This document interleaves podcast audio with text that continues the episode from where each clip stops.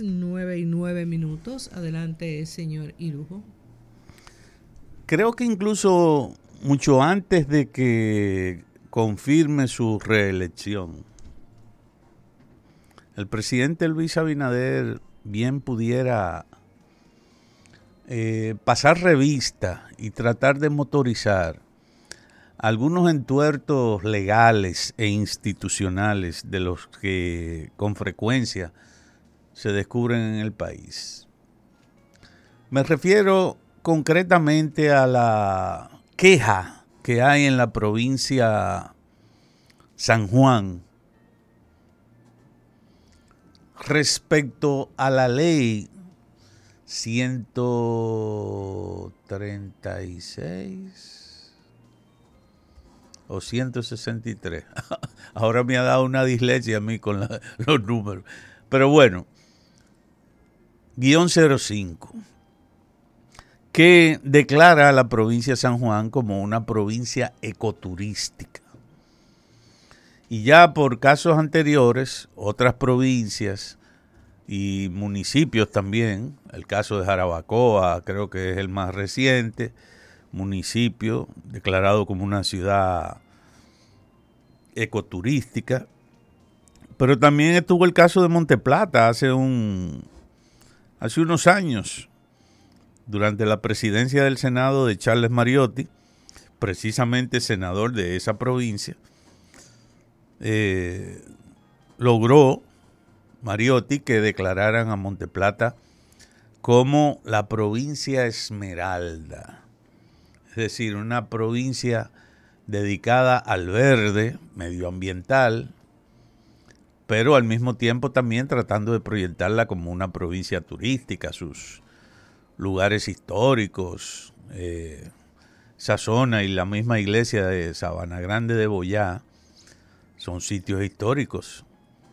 El, el, primer y mejor archivo que había y se organizó en este país desde tiempos de la colonia estaba ahí en esa iglesia, en el registro de las actas, ¿cómo le llaman? De la, fe de bautismo, el libro de bautismo, un registro impoluto, bien llevado, y donde, según dicen algunos historiadores, incluso aparece el nombre de Guarocuya o Enriquillo, como era su nombre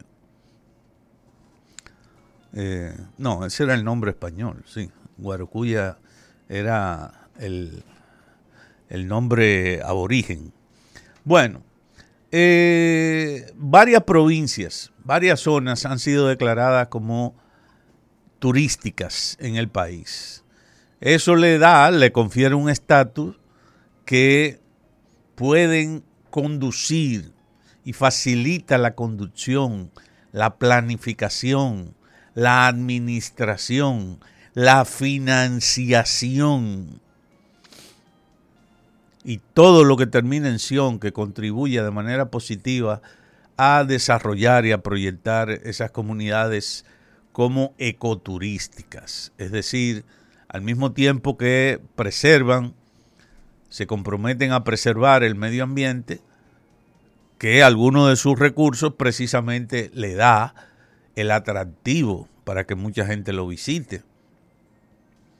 Entonces, eh, San Juan, se quejan los comunitarios, incluyendo sacerdotes, eh, gente de los gremios profesionales, los agricultores de San Juan, tradicionales héroes económicos de este país, por ser los protagonistas, ¿verdad?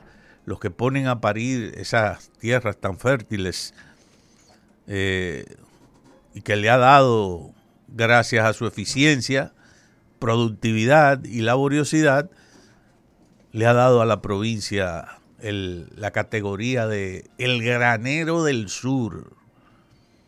Y yo diría que de, todo el país, la cantidad de, rubros que se cosechan que se producen en esa provincia, habichuelas de distintas de distintos colores, no, no partidarios, sino de colores naturales, ¿verdad? eh, pero el mismo arroz y otros rubros más eh, han hecho que San Juan sea una provincia con la que hay que contar para eh, la economía del país, del país, del país. Influye, entonces tiene mucho. Y eh, esta gente dice, bueno, pero venga acá, pero hace 19 años que esa ley se promulgó incluso, pero no se ha hecho ninguna reunión. La comisión que se designó para eso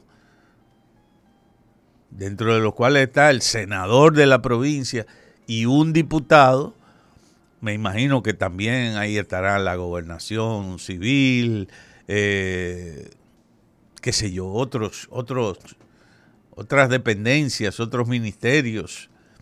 Entonces, esa gente se está quejando y dice, bueno, pero ve acá, es verdad, no tenemos playa, es cierto que es un valle pero además no es un valle como digamos que Constanza, que, que hay dificultades geográficas para llegar.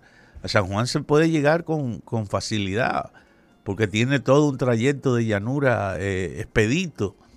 Entonces, creo que una provincia que al mismo tiempo ha tenido durante tanto tiempo eh, ha, sido, ha sido motivo de noticias, pero por la queja tradicional que tienen los agricultores, a quienes parece que los organismos del Estado, agricultura, el Banco Agrícola, el, sobre todo esos dos, el de la asistencia técnica y el del financiamiento a la, producción, pero también Inespre, por ejemplo, que ha sido el depositario de una gran parte de las cosechas, sobre todo de los, que los productores de habichuelas de esa región.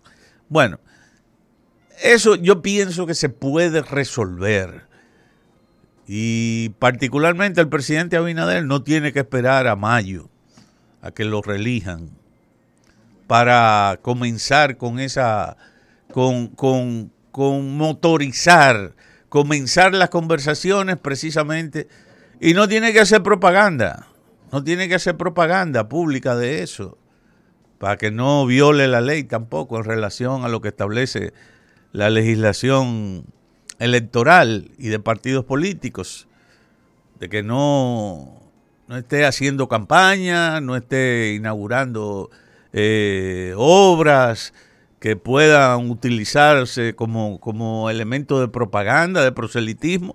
Bueno, amén pero las necesidades y los problemas que están ahí, que son en parte responsabilidad, ya la ley está aprobada, tiene casi 20 años. Entonces lo que hay que hacer es implementar esa ley. ¿Y quién es que implementa la ley normalmente? Es el Poder Ejecutivo. Entonces yo creo que no tiene ni siquiera que esperar a su reelección para eh, estimular y lograr que la comunidad de San Juan de la Maguana eh, disfrute y comience a, ser protagonista real de todo lo que implica de manera institucional, de manera de servicios públicos, el logro que plantea esa ley, el objetivo que plantea esa ley de convertir a la provincia en una comunidad eh, ecoturística. Sé, sé, eso sí, y quiero decirlo también, que San Juan en los últimos años, no sé exactamente cuántos, tiene una explotación minera de oro en su, en su demarcación. Y que las explotaciones de oro, se sabe, aunque esa explotación ahí, esa empresa, eh, ha sido como muy cuidadosa, por lo menos en la mayor parte de la normativa medioambiental. Ya sabemos que a veces la explotación minera es en muchos puntos contradictoria o abusadora de otros elementos de producción, la agrícola, la misma medioambiental. Las explotaciones mineras tradicionales incluyendo esta que es subterránea, no es una explotación a cielo abierto, una modalidad que está, por cierto, prohibida.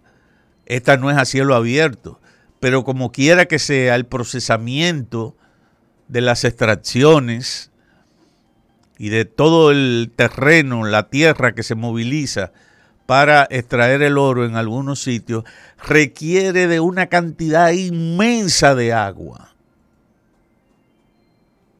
Una explotación minera significa comprometer, si no la totalidad, la mayor parte de los recursos hídricos en la zona donde esté esa explotación. Y eso lo convierte entonces precisamente en una provincia tan productiva, tan agrícola, y que todavía conserva algunos ríos que lo puede exhibir para el riego y para, y para también eh, el, turismo interno. Hay muchos balnearios, hay muchas, eh, muchos charcos, muchos lugares que, donde los ríos tienen una característica que se están explotando y se pueden explotar mucho más todavía desde el punto de vista turístico. Así que ahí está la invitación. Me sumo, sin ser sureño ni sanjuanero. Tengo un hermano sanjuanero, por cierto. Eh, pero me sumo a ese llamado que está haciendo la comunidad y la sociedad organizada en la provincia de San Juan para que por fin la ley que declara esa provincia como ecoturística comience a ser aplicada y ejecutada en los elementos más generales e incluyendo los más particulares para beneficio de una comunidad que creo lo merece en demasía. Adelante entonces la comunidad de San Juan y adelante también el gobierno central con la implementación de esa ley que tiene eh, la responsabilidad como, como presidencia, como gobierno del Estado, tiene la responsabilidad de hacer cumplir las leyes que emanan de la... y sobre todo con un propósito tan bueno como este, ¿verdad? De desarrollar ecoturísticamente a la provincia de San Juan de la Maguana. Gracias. Gracias, señor Irujo. Pausamos musiquita.